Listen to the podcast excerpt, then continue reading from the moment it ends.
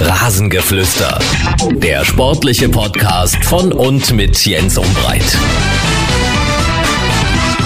Das ist das Rasengeflüster am Freitag. Meine Güte, HSV schreibt Toni Groß in den sozialen Netzwerken auf Twitter.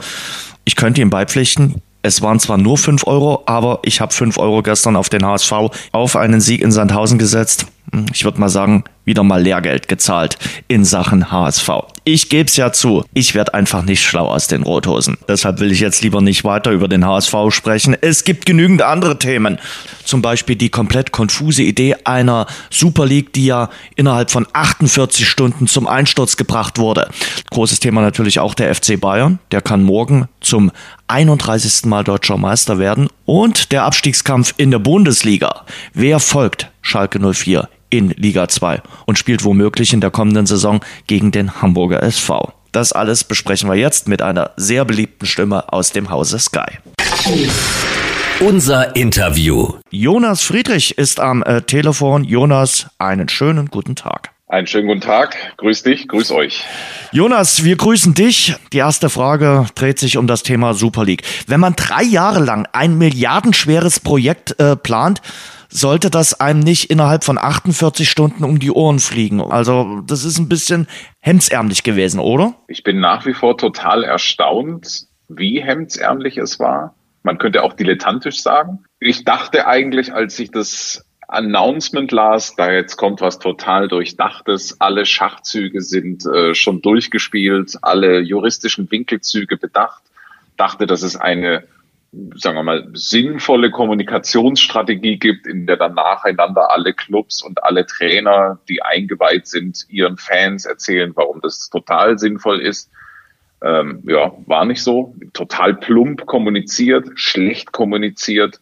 Offensichtlich hat sich keiner Gedanken darüber gemacht, was geschieht, wenn die Fans nicht sofort Juhu schreien und äh, ihr erkennt daraus durchaus, wie ich das Thema auch sehe. Also äh, echt erstaunlich und insofern bin ich teilerleichtert oder schwer erleichtert, dass das Thema äh, sehr schnell wieder vom Hof gekommen ist. Also so scheint es ja zumindest. Hm. Aber die Macher wie Perez oder Agnelli, die müssen sich doch äh, Gedanken gemacht haben und die, die müssen doch nicht geglaubt haben, dass es da überhaupt keinen Gegenwind gibt. Äh, tatsächlich muss man ja sehen, ähm, dass es in Spanien diesen Gegenwind, den wir hierzulande sehen oder auch in England, den gibt es in der Form nicht. Also die Spanier oder die spanischen Fußballfans sehen das durchaus anders. Das darf man nicht vergessen. Insgesamt ähm, ist es natürlich so, dass sich mir der Magen rumdreht, wenn ich die Argumentation von Fiorentino Perez äh, lese. Also dieses gesamte Thema, wir müssen den Fußball retten. Das ist ein, ein, ein Ausmaß an Realitätsverlust, das ich mir nur sehr schwer vorstellen kann.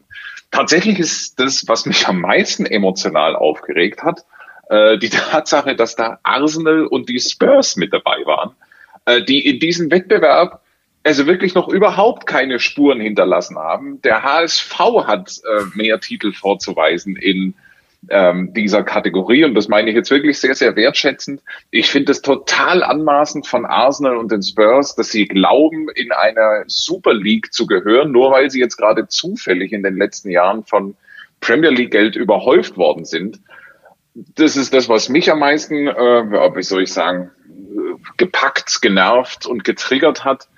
Insgesamt war es einfach sehr, sehr anmaßend, überheblich äh, und in keiner Weise durchdacht. Ja, deswegen ausnahmsweise wirklich top, wie die deutschen Clubs da reagiert haben, sich nämlich vornehmlich zurückgehalten haben und wer hätte es gedacht, auf einmal erscheint sogar eine Champions League-Reform, die ich ja, jetzt auch nur so bedingt äh, sinnvoll sehe.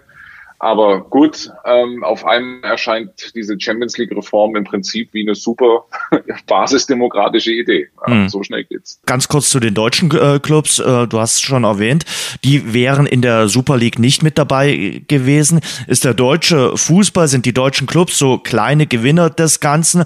Auch in England merkt man ja so langsam, oh, diese 50 plus 1 Regelung, die hat ja auch irgendwas für sich.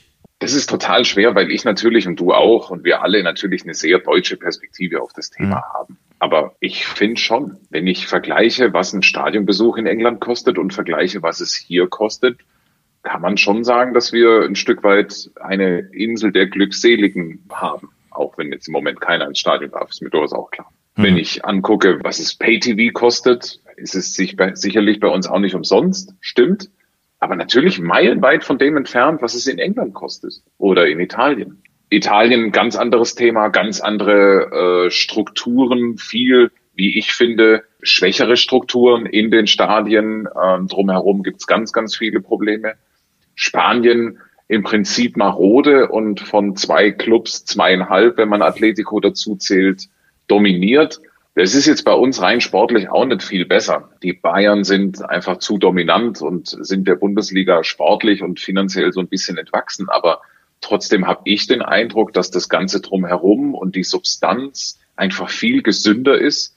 Und wenn man so will, wenn man sich fragt, was ist denn der wesentliche Unterschied zwischen der deutschen Fußballsituation und der internationalen Fußballsituation, da kommt man dann schon doch recht schnell auf 50 plus 1 und dieses, ich sag mal, Betrachten von Fußball als Kulturgut. Und deswegen würde ich sagen, das ist auf, ich sag nicht, dass das der perfekte Weg ist, aber auf jeden Fall ein besserer. So empfinde ich es. Du hast schon gesagt, die Champions League-Reform, die ist beschlossen worden ab 2024. Die sorgt aber auch äh, für äh, Kritik. Die ist so durch die Hintertür äh, jetzt beschlossen worden, weil sich alle natürlich auf das Thema Super League konzentriert haben. Aber Ilka Gündogan hat Kritik geäußert, natürlich auch an der Mehrbelastung für die Spieler. Markus Babbel hat es einfach mal knallhart Scheißdreck hoch 10 genannt gut zu heißen ist das nicht, weil äh, auch da Clubs dabei sein werden, die sich eigentlich gar nicht qualifiziert haben für die Königsklasse. Das ist ein ganz wesentlicher Kritikpunkt, dass äh, an der Stelle sozusagen einfach das Leistungsprinzip ausgehebelt wird und das ist halt einfach nur mal die Basis jedes Wettbewerbs. Der zweite Punkt ist natürlich, dass der Modus in der Vorrunde mindestens mal fragwürdig ist. Also eine in Anführungszeichen Vorrunde in einem Ligasystem auszuspielen, deren Ende sich dann der 24., wenn ich es richtig verstanden habe, mhm. dann doch auch noch fürs Achtelfinale qualifizieren kann. Also richtig erschließt sich mir das nicht. Also wir reden von 24 von 36. Also dieses Ausschlussprinzip ist natürlich echt puh, dafür die Vorrunde, weiß ich nicht. Und ähm, letztes Jahr Lissabon, das war doch eigentlich eine großartige Geschichte. Dieses gesamte Finalturnier in Lissabon hat gezeigt, wie faszinierend, wie cool, wie schön die Champions League eigentlich ist. Warum? Weil es in jedem Spiel um alles ging. Es waren im Spiel wahnsinnig viele spannende Momente, weil klar war, am Ende dieser 90 Minuten, vielleicht 120 plus Elfmeterschießen, gibt es einen Sieger. Und äh, also dieses Prinzip auszuhebeln und ja, das zu verkennen, uns ist klar, wo es herkommt, aber deswegen muss man es noch lange nicht gut finden. Die Zuschauer haben gefehlt in Lissabon, das war das große Manko, aber ansonsten sicherlich äh, von der Qualität und vom Modus her äh, nicht schlecht gewesen. Ähm, du hast schon gesagt, ja, den Fußball zu retten, das war das Credo der Macher der Super League. Wie ist denn der Fußball zu retten in Zeiten von steigenden Gehältern für die Spieler und fehlenden Zuschauereinnahmen durch Corona? Denn viele Clubs äh, sind momentan finanziell jetzt nicht bestens aufgestellt. Ja, das ist natürlich tatsächlich eine total schwerwiegende Situation. Natürlich ist es äh, eine Notsituation für die Clubs, aber jetzt mal ganz ehrlich, natürlich nicht für die Clubs. Also die müssen ja auch zur Kenntnis nehmen, dass es derzeit auch noch ein paar ganz andere Probleme gibt äh, in diesem Land, in dieser Gesellschaft und auf diesem Kontinent. Deswegen ähm, so ein bisschen Zurückhaltung fände ich da schon auch echt äh, angebracht. Und jetzt mal ganz im Ernst, die Clubs, die jetzt hier am lautesten schreien und irgendwas von Rettung und ähm, systemischen Problemen äh, erzählen, das sind dieselben Clubs, die einfach unfassbare Honorare an Spieler und ihre Berater bezahlen. Das sind dieselben Clubs, die ihre Kostenseite wirtschaftlich gesprochen in keiner Weise im Griff haben.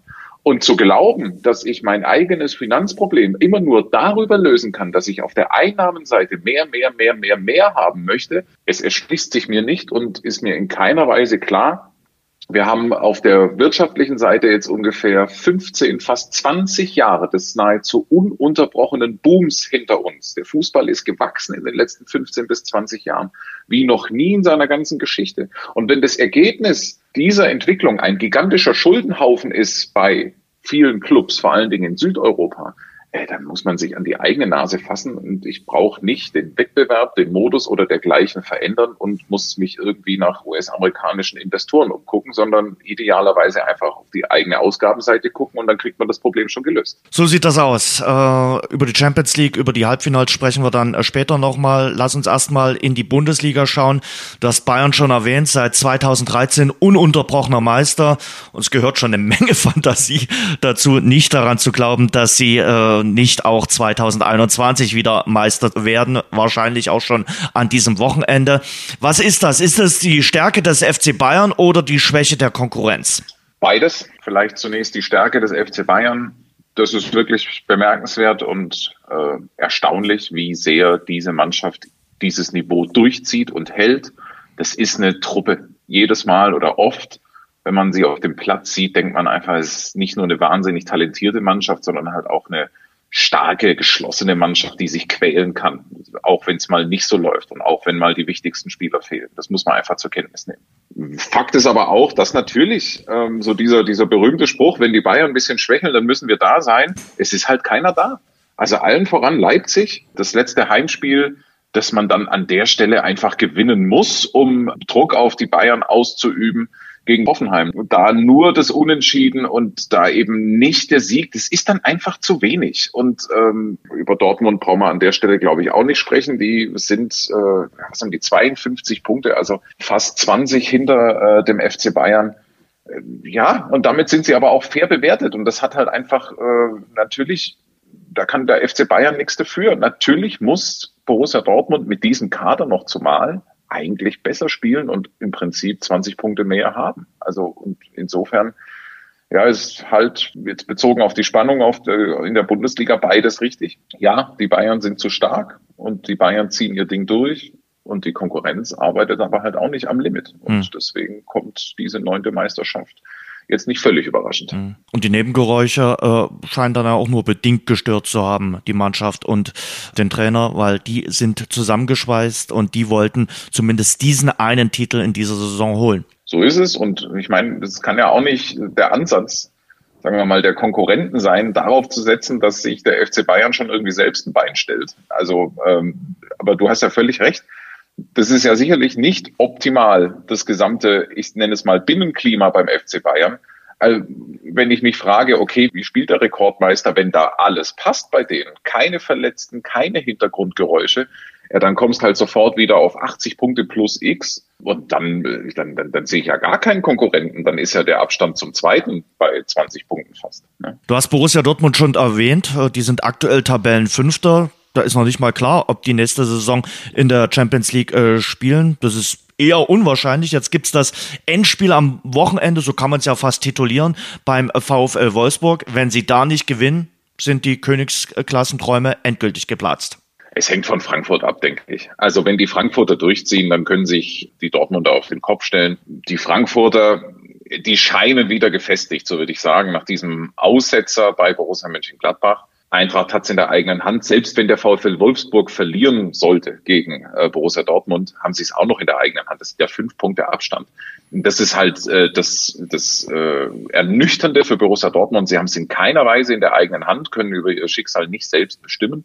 Dass diese Mannschaft ernsthaft um die Champions League zittern muss, das ist einfach eine große Enttäuschung. Aber nochmal, die sind damit fair bewertet. Also nach dieser Leistung, nach dieser Saison gehören sie auch einfach nicht in die Champions League so ein bisschen anknüpfend an unser Super League und äh, Champions League Thema, die haben dann nächstes Jahr in der Form einfach im größten und wichtigsten europäischen Wettbewerb vielleicht auch einfach mal nichts verloren. Ja. Weil es Wolfsburg und Frankfurt auch in dieser Saison sehr gut gemacht haben und für ihre Verhältnisse auch außerordentlich, speziell auch Eintracht Frankfurt. Speziell Eintracht Frankfurt, weil sie es mit einem sehr offensiven, mutigen Ansatz äh, probiert haben und auch geschafft haben. Also im Prinzip gab es, glaube ich, dieses Jahr kein einziges langweiliges äh, Eintracht Frankfurt-Spiel. Die Rückrunde ist wirklich beeindruckend. Der Sieg äh, gegen Dortmund, der spektakuläre Sieg gegen den VfL Wolfsburg. Frankfurt hätte es sich wirklich verdient. Beim VfL ist es ein bisschen eine andere Herangehensweise. Das ist eher eine, sagen wir mal, defensiv starke Mannschaft, zumindest bis vor zwei Wochen äh, zuletzt ein bisschen anfällig, aber das ist schon auch bewundernswert, wie der VfL sich in den letzten zwei bis drei Jahren entwickelt hat. Das muss man erstmal hinkriegen. Also das Stück für Stück so weiter zu treiben und weiter zu entwickeln. Natürlich profitieren beide in der Saison davon, dass Dortmund schwächelt. Ja, das stimmt. Und sie profitieren auch davon, dass Leverkusen nicht optimal spielt und Gladbach hat sicherlich auch das größere Potenzial. Aber sowohl Wolfsburg als auch Eintracht Frankfurt wären völlig verdient in der Champions League. Von der Champions League äh, kann Schalke 04 aktuell nur schwer träumen. Die waren 2018 noch äh, Vizemeister. Der Absturz beispiellos. Schalke abgestiegen am letzten Dienstag. Es äh, war ein unwürdiger Abstieg auf, aber vor allem auch neben dem Platz. Die gesamte Saison war letztlich unwürdig. Also das ist eine Aneinanderreihung von Missverständnissen, Peinlichkeiten, schlechten sportlichen Leistungen, im Prinzip nur ganz, ganz wenige vernünftige Leistungen, schlicht nicht Bundesliga tauglich. Leute, wir sprechen über 13 Punkte. Das gibt's doch gar nicht mit diesem Kader. Es ist einer der verdientesten Abstiege ever und natürlich gleichzeitig einer der schmerzhaftesten, weil das wird die Liga spüren. Schalke ist einer der wenigen wirklich überregionalen bedeutsamen Clubs. Es tut richtig weh, äh, diesen Club zu verlieren. Das tut äh, richtig weh, dass diese vielen Fans, die Schalke hat, diese bedingungslose Liebe zu diesem Club auf so eine harte Probe gestellt wird. Ich kann nur hoffen, dass sich äh, die richtigen Verantwortlichen finden und in der zweiten Liga äh, ja die richtigen Entscheidungen treffen, damit dieser Club schnellstmöglich in die Bundesliga zurückkommt. Schalke wird fehlen, aber es, es gibt sportlich kein einziges Argument, warum diese Mannschaft weiterhin in der ersten Liga spielen sollte. Das ist natürlich, äh, also wie diese Saison jetzt zu Ende geht, so richtig überrascht hat's mich nicht. Also du spielst ja jetzt auf das Fan-Thema mhm nach, dem, nach der Rückkehr aus Bielefeld an. War vielleicht auch nicht die beste aller Ideen, die Mannschaft nach dem Abstieg direkt mit den Fans zu konfrontieren. Ich weiß nicht alles besser, aber dass es da bessere Zeitpunkte gibt, äh, um so eine Begegnung in Anführungszeichen zuzulassen, äh, da kann man drauf kommen. Abstiegskampf. Sieben Vereine sind noch äh, darin äh, verwickelt. Wer muss neben Schalke 04 äh, absteigen? Momentan scheint es so, dass es Mainz 05 wahrscheinlich nicht ist, denn die sind die Mannschaft der Stunde herausragend, wie die das gemacht haben. Heidel, Svensson und Co. Das ist total spannend. Also, das ist eine wahnsinnig offene Frage. Wir sprechen letztlich, letztlich über vier Clubs, die für anderthalb Abstiegsplätze hm. gesucht werden. Ja. So, und jetzt haben wir die Kölner. Das ist verrückt. Die punkten in dieser Saison regelmäßig gegen absolute Spitzenclubs. Haben jetzt nochmal mit Friedhelm Funkel so eine Rakete gezündet. Ich habe sie nach wie vor äh, trotzdem als ähm, direkten Absteiger im Verdacht. Ähm, ich glaube einfach, in, in dieser Mannschaft ist zu wenig Substanz. Sie erzielen zu wenig Tore und kriegen die Probleme nicht gelöst, wenn du mich fragst, wie es hm. ausgeht. Ich glaube, dass die Hertha ist im Moment natürlich nicht einzuschätzen. Also das ist die ganz große Unbekannte. Ähm, wenn du mich fragst, was passiert, es wird ein Dreikampf dann noch zwischen Bremen, Bielefeld und Hertha um die Relegation. Ähm, da muss man klar sagen, dass Bremen im Moment den schwächsten Eindruck macht. Die haben jetzt sechsmal am Stück verloren und haben auch eklatante Probleme. Bielefeld, finde ich, hat sich stabilisiert und die Hertha kann ganz dumm laufen im Übrigen. Also jetzt halt ein knüppelhartes Programm. Gleichzeitig ist das eindeutig der stärkste Kader da unten drin. Also die haben eigentlich auf Platz 16 nichts verloren. Das heißt, wenn sie einigermaßen Normalleistung spielen können, äh, dann gewinnen die noch zwei, dreimal. So, und äh, die Mainzer, punktemäßig mit 31 und trotzdem sind sie für mich, ich sehe das ähnlich äh, wie du, eigentlich irgendwie schon raus, weil die sich aufgeschwungen haben aus einer ausweglosen Situation. Die haben jetzt ein knüppelhartes Restprogramm, aber die werden nochmal gewinnen und äh, ich glaube, die sehen wir nächstes Jahr weiterhin in der ersten Liga. Bremen und Hertha will ich äh, ganz gerne noch mal kurz ansprechen. Äh, Bremen, sechs Niederlagen am Stück, du hast schon gesagt. Ähm, warum sind die wieder in diesen Abstiegsstrudel reingeraten? Äh, man dachte ja, okay, das wiederholt sich nicht und Kohlfeld und Co. haben die Lehren aus der Vorsaison und der Saison davor gezogen, aber irgendwie erwischt es sie schon wieder. Dass Werder Bremen mit dieser Mannschaft, mit diesem Kader gegen den Abstieg spielt, ist erstmal nicht überraschend die Mannschaft ist nicht gut besetzt. Hm. In dieser Kaderplanung gibt es schon so ein paar Ungereimtheiten.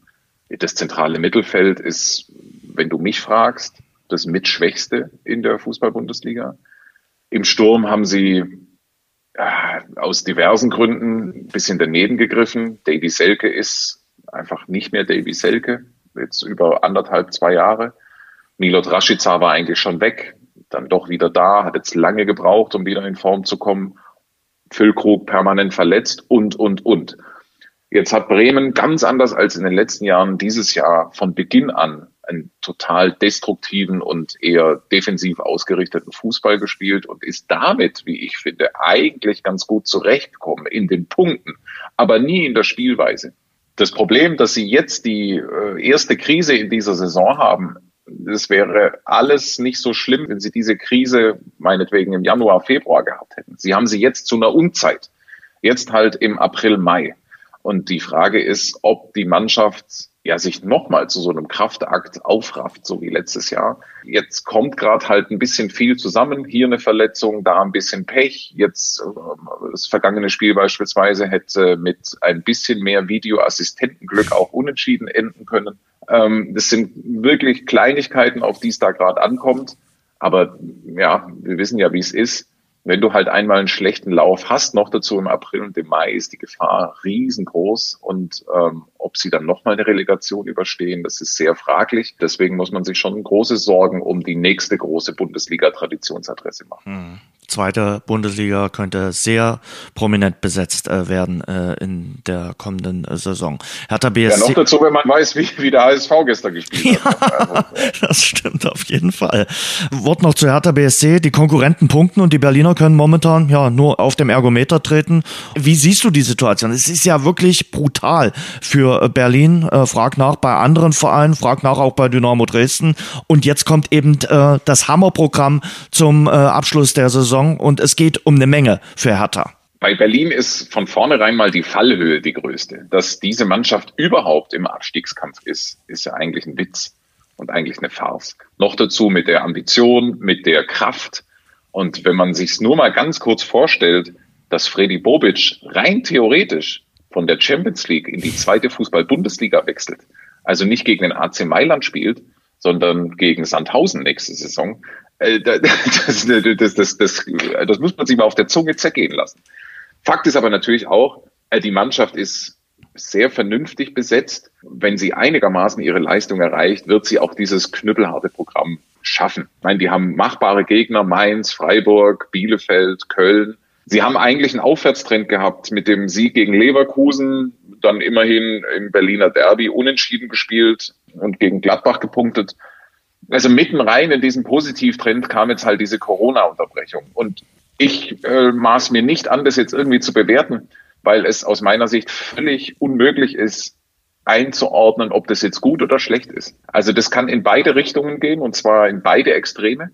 Es kann sein, dass die Mannschaft ihren Lauf einfach fortsetzt und sich äh, dann im Dreitagesrhythmus ja sozusagen äh, ganz sauber da unten rausschießt. Es hängt ganz viel von diesem ersten Spiel gegen Mainz ab. Wenn das dann sitzt, äh, ja, kann auch alles gut werden. Klar, der umgekehrte Fall kann auch eintreten und dann äh, ist, ist der Druck natürlich immens aus den von mir genannten Gründen. Gut ist auf jeden Fall, dass man äh, jetzt gesagt hat, okay, äh, um die Saison abzusichern, weil äh, die EM sitzt äh, den Machern ja im Nacken, dass die Vereine dann doch nochmal ins äh, Quarantäne-Trainingslager im äh, Mai gehen, damit da alles dann safe ist. Ich denke auch, das Hygienekonzept der DFL, das hat eigentlich gut funktioniert. Sehr gut sage ich nicht, dafür ist zu viel passiert, aber es hat gut funktioniert.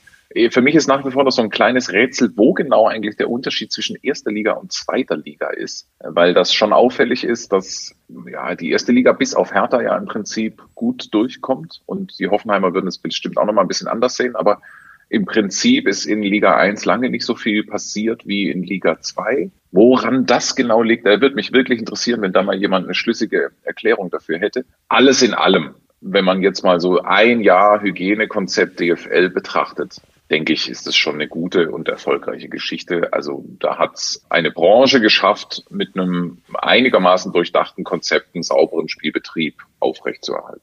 Wir schließen den Kreis und schauen voraus auf das, was kommt. Nächste Woche Champions League Halbfinale ohne deutsche Beteiligung, aber es stehen die Mannschaften sich gegenüber, die die deutschen Teams rausgeworfen haben, und zwar Paris und Manchester City. Wen siehst du davon?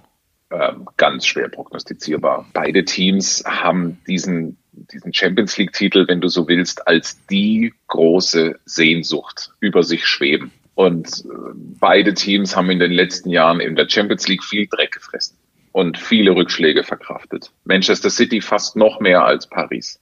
Manchester City finde ich als Mannschaft stärker, besser besetzt, spielen den besseren, offensiveren Fußball. Fakt ist aber auch, dass mich Paris echt beeindruckt. Im Prinzip seit diesem Champions League Turnier in Lissabon, wir hatten es vorher schon davon, bei allen äh, Dingen, die man anmerken kann, bei allen starken Einzelspielern, das ist eine Truppe. Also das finde ich wirklich äh, auch in den Spielen gegen den FC Bayern ist das wieder deutlich geworden. Das ist eine Mannschaft, die wehrt sich, die kann sich quälen, die geht ans Limit und zwar alle wenn es drauf ankommt. Es ist ein, wirklich eine fantastische Begegnung. Jetzt ist blöderweise diese Super League dazwischen gekommen. Ich, äh, es fällt mir ein bisschen schwer, mich sozusagen mit einer ganz kindlichen Vorfreude ja, dem entgegenzufiebern. Ich hoffe, dass das kommt, wenn ich, wenn das Spiel läuft und man es einfach so gucken kann. Im Moment bin ich schon über Manchester City noch sehr, sehr schwer erstaunt, äh, dass auch dieser Club sich anmaßt, in eine Super League äh, sich zu packen in der Wettbewerb, äh, den sie noch nie gewonnen haben. Zwei Super League-Vereine, die es vorhatten, dort mitzuspielen, stehen sich tags zuvor gegenüber, und zwar Real Madrid und äh, der FC Chelsea. Sportlich betrachtet, Real, äh, ja, die alten Männer, wenn du mir im Herbst gesagt hättest, okay, äh, Real Madrid steht im Halbfinale, hätte ich dich sicherlich verwundert angeschaut nach den Niederlagen, speziell gegen Schachtja Donetsk. Die haben ja beide Spiele verloren. Jetzt stehen sie im Halbfinale und wollen es auch nochmal wissen. Genau so ist es. Das ist eine total merkwürdige Saison, die ich, es erschließt sich mir auch nicht. Also es ist natürlich keine Mannschaft, die noch so stark ist wie vor drei, vier Jahren. Es hat so ein bisschen was von, das ist der letzte Versuch dieser Generation, ich sag mal Benzema und Co. Dann kommt noch der, der Umstand hinzu, dass sie nicht im Bernabeu spielen. Das wirkt immer ein bisschen merkwürdig. In der Liga hatten sie zwischenzeitlich große Probleme. Donetsk hast du schon angesprochen. Dann muss man jetzt aber auch sagen, dass sie mit äh, Bergamo und Liverpool ohne jetzt Liverpool zu nahe treten zu wollen, aber schon auch einen vergleichsweise leichten Weg hatten. Also Bergamo ist Bergamo und Liverpool einfach ein Schatten seiner selbst und äh, in, in dieser Phase der Saison auch schwer mit sich selbst beschäftigt. Das ist auch kein Zufall, dass die nächstes Jahr nicht Champions League spielen, sondern damit ist Liverpool höchstwahrscheinlich, wird es ja so kommen, auch fair bewertet. Deswegen würde ich das äh, Halbfinale nochmal ein bisschen anders sehen. Für mich ist Chelsea Favorit. Ich kann aber natürlich auch nicht ausschließen, dass sich die alten Männer, wie du es genannt hast, nochmal aufschwingen. Und äh, Real Madrid, also klar, so richtig wundern wird's einen dann doch nicht. Ne? Also es bleibt auf jeden Fall spannend, was die Champions League Halbfinals betrifft. Sicherlich zwei ausgeglichene Partien. Mal schauen, wer es nach Istanbul schafft. Jonas, hat großen Spaß gemacht. Auf ein neues bald wieder. Bis dann. Sehr gerne. Das war das Rasengeflüster. Danke fürs Hören. Und denkt dran, abonniert uns bei Spotify, Apple Podcast, Audio Now und überall dort, wo es gute Podcasts gibt. Mehr Infos, mehr Hintergründe im Netz auf rasengeflüster.de.